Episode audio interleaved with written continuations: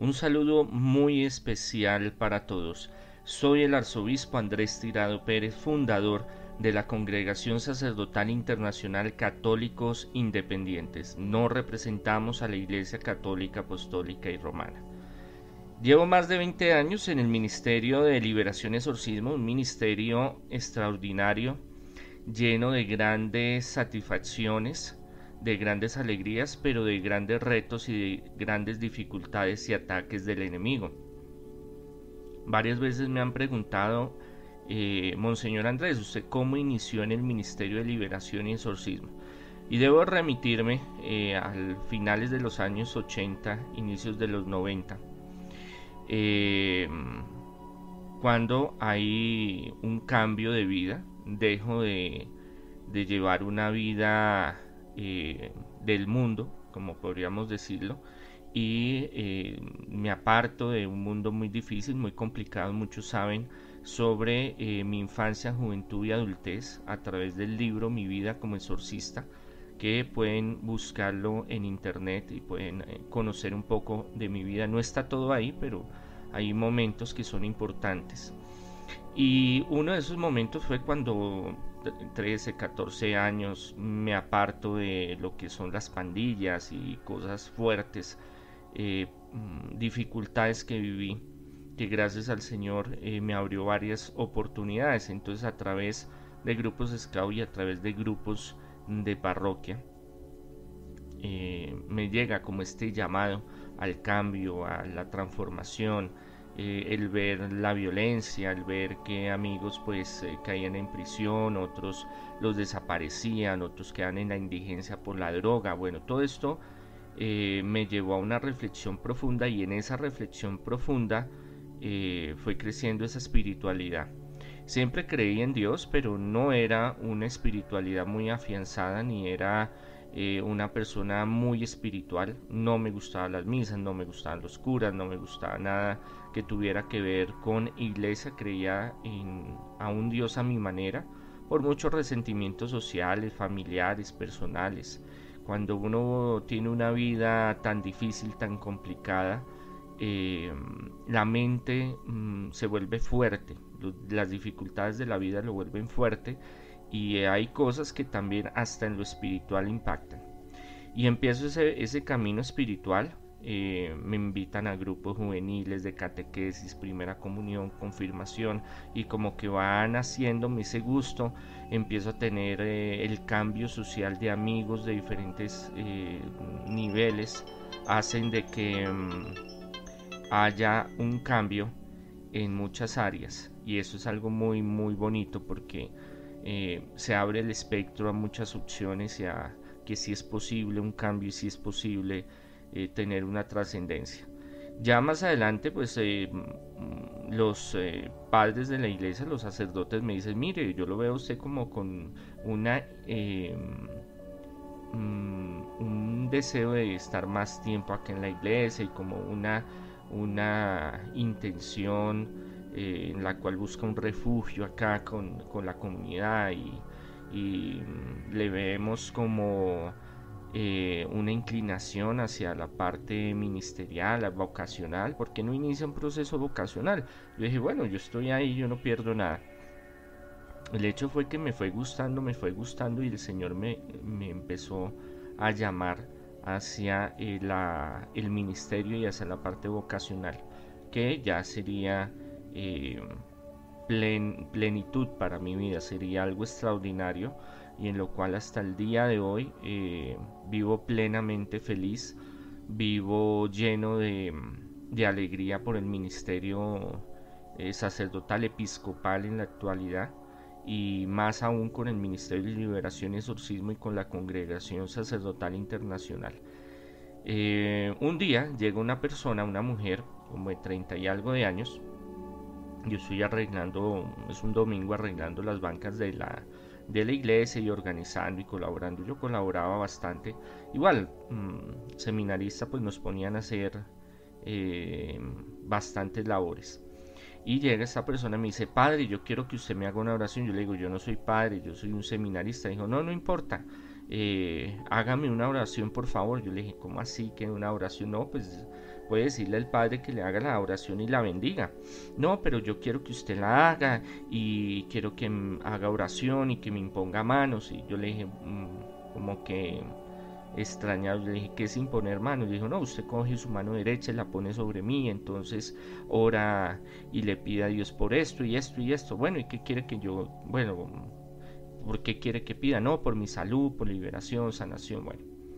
Y yo dije, bueno, hagamos esto como por salir del paso. Cuando yo estoy haciendo esa oración, yo siento un calor eh, fuerte, no digo nada, pues se me hace algo muy extraño. Nunca había hecho algo así, una oración o alguna cuestión de estas. ¿Por qué? Porque nos debemos remitir a que la formación que sea en seminarios y en universidades una, es una formación de una línea que es teología científico-crítica, la cual me gusta muchísimo y fui uno de los abanderados en su tiempo, en el tiempo que estuve estudiando, pero que todos los fenómenos paranormales, místicos, espirituales, son subjetivos, que los milagros de Jesús no fueron milagros de Jesús, que si Jesús caminó sobre las aguas, el lago, el mar de Galilea, no fue porque caminara por el sobre el agua, sino fue un haz de luz, una proyección, puede ser psicológica, una proyección visual, eh, un holograma que la gente vio y dijo, no, pues sí, que es un berraco porque camina sobre las aguas, que mm, la sanación del ciego no era porque era Jesús que lo sanara, tuviera el poder, sino que el poder de la mente es tan grande, y en sí lo es, porque yo también estudié parapsicología aplicada en Argentina, sugestionó al ciego y esa grabación, esa programación en su inconsciente hizo que sus propias células se regeneraran a ellas mismas y se diera el proceso de sanación. Entonces no fue Jesús que lo sanó, sino fue una, una sugestión que él, eh, este ciego, algo que llaman mucho el efecto placebo, realizó en su mente y logró eh, la visión, restaurar la visión que la multiplicación de los peces, de los panes, de el vino, fue porque cada uno lleva su pan, su, su, pescado, su botellita de vino por ahí guardada. Dijeron, bueno, vamos a salir y la sacaron por ahí, la tenían guardada, encaletada y compartamos. Siendo que hay hallazgos arqueológicos eh, que en los últimos años han surgido, han aparecido, donde hay pruebas muy sólidas de que los milagros que realizó Jesús fueron multi, multinivel, si lo podemos llamar así, de muchísima gente, donde trascendió con el tiempo. Fue tan impactante en muchas regiones que hizo estos milagros que trascendió a través de los siglos y en los lugares quedaron como marcados como eh, sitios especiales de peregrinación y de hallazgos arqueológicos. Que el poseído no era poseído, sino que sufría una esquizofrenia y eh, se sugestionó al ver a Jesús y con eso pues se manifestó una doble personalidad, pero que al eh, es, eh, estirpar, sacar, manifestar esa doble personalidad, psicológicamente recibía una sanación y esa esquizofrenia o ese problema psicológico mental desaparecía cosas que eh, respeto mucho. Yo soy un hombre de fe y un hombre de ciencia, hombre de ciencia y hombre de fe, y que descarto todos los parámetros científicos, biológicos, psicológicos, psiquiátricos, eh, científicos antes de darle una razón o una respuesta espiritual, mística o paranormal. Pero hay otra teología que es la teología carismática, o teología vivencial en la cual eh, conocí a través de este, este milagro, porque fue un milagro, un hecho patente del poder de Dios, eh, porque fue corroborado médicamente.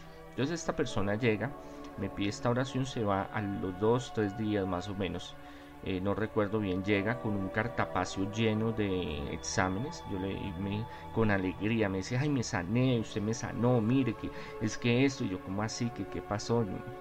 Nada, nada de, de pensar por mi mente del, la existencia del demonio, la existencia de la sanación, de la eh, eran cosas que yo no le ponía cuidado porque me centraba en la teología científico-crítica, en la cual ya les expliqué. Empiezo a ver esos cartapacios, a mirar esos esos eh, exámenes, yo creo, pues yo me hacía el que sabía, pero yo no entendía un carajo, eran números y eran palabras y eran resultados y que no entendía. Yo pasaba, ah, no, muy bueno, yo, yo le decía, ah, no, tan chévere, no, tan bueno, bueno, ¿y qué fue lo que se sanó?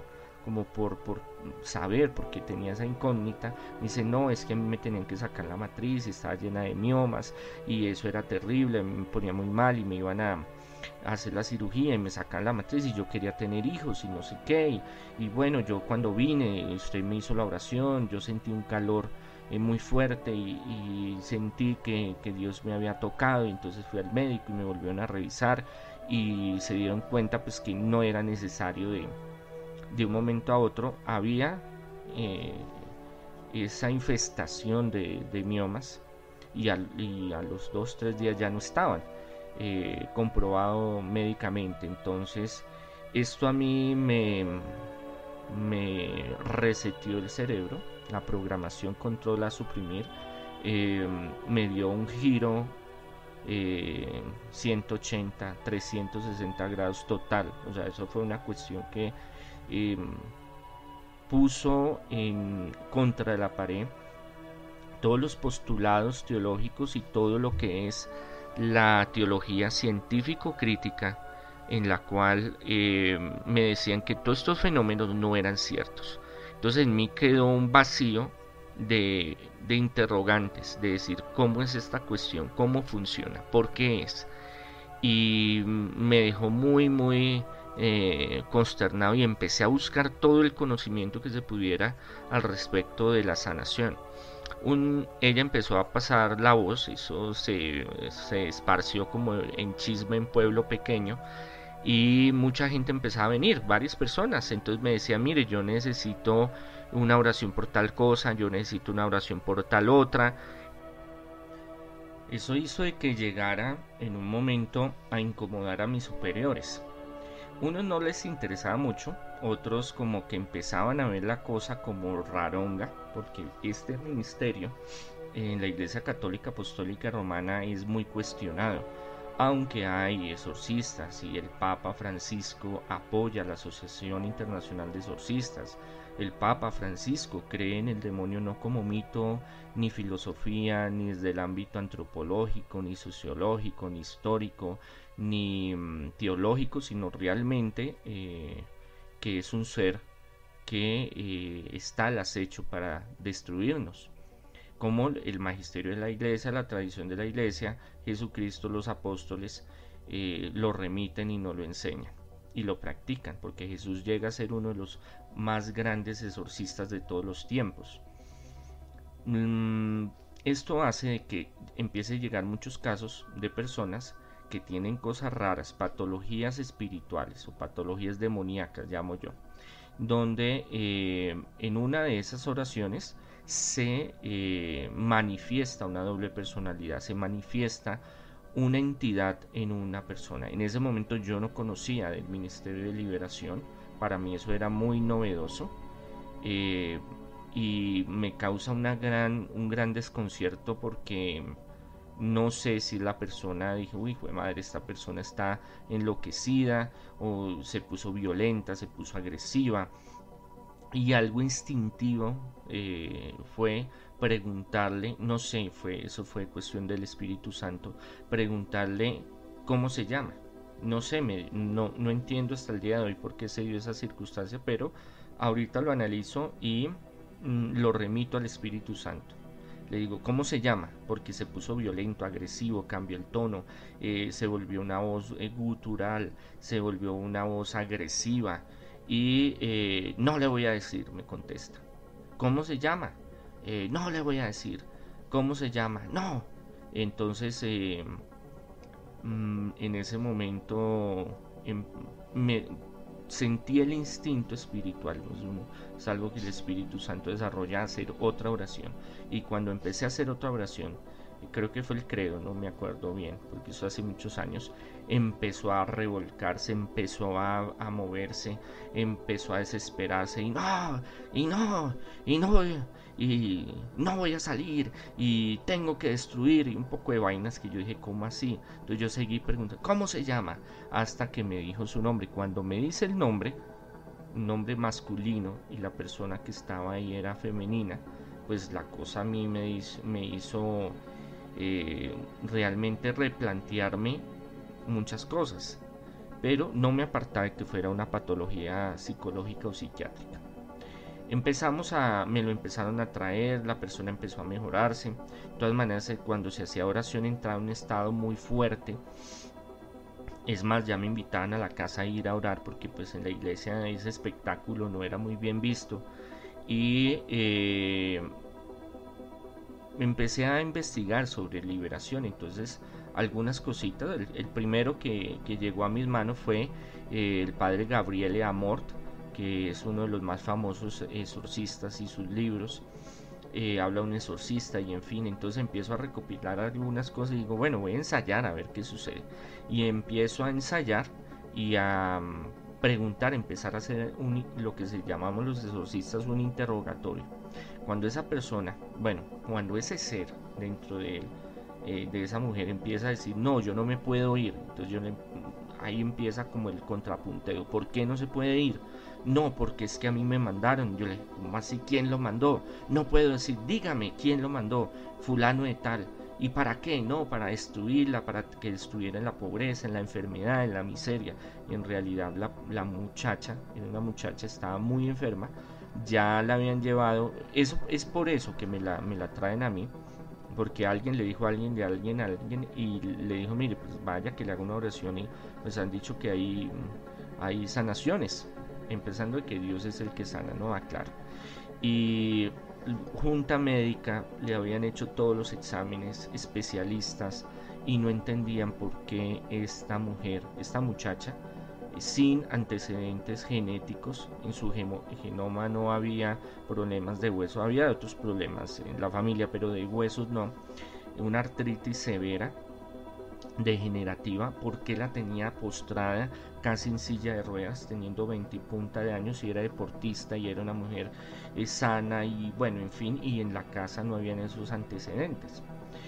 Em, cuando empezamos a hacer ese interrogatorio, y para hacerse las más corta a todos ustedes, que ese espíritu, esa entidad que estaba dentro de, esta mujer, lo habían enviado con el propósito de enfermarla, secarla y que mm, sufriera terriblemente. Este ser, este ser, este personaje había muerto eh, de unos dolores terribles a los huesos y, tenía uno, y sufrió mucho en la vida de huesos y que había un entierro en un lugar. Entonces yo, ¿qué es eso? Un entierro, que en un cementerio, que no sé qué, que había esto, que había lo otro. Eh, le sacamos la información para hacerse la más, más corta. Fuimos al, fuimos al cementerio, encontramos lo que él había dicho y encontramos muchísimas cosas más. Se hicieron muchos exorcismos. El hecho es que esta persona salió adelante, eh, mm, vive, está bien, tiene sus hijos, su familia, es una profesional, deportista exitosa y gloria a Dios. Desde ahí ya empecé a ver que existía el mundo de lo paranormal, de lo místico, de lo espiritual, del mundo, del mundo del misterio, el mundo del, de lo oculto o del ocultismo, algunos llaman, del ministerio maravilloso de liberación y exorcismo. Y gloria a Dios, han pasado ya más de 20 años y todos los días sigo aprendiendo, todos los días hay casos muy terribles, casos muy complejos, pero me siento feliz y lleno cuando una persona triunfa, sale adelante económicamente, sentimentalmente, familiarmente, espiritualmente, eh, se libera, triunfa, pues vemos la, la obra de Dios ahí. Dios los bendiga.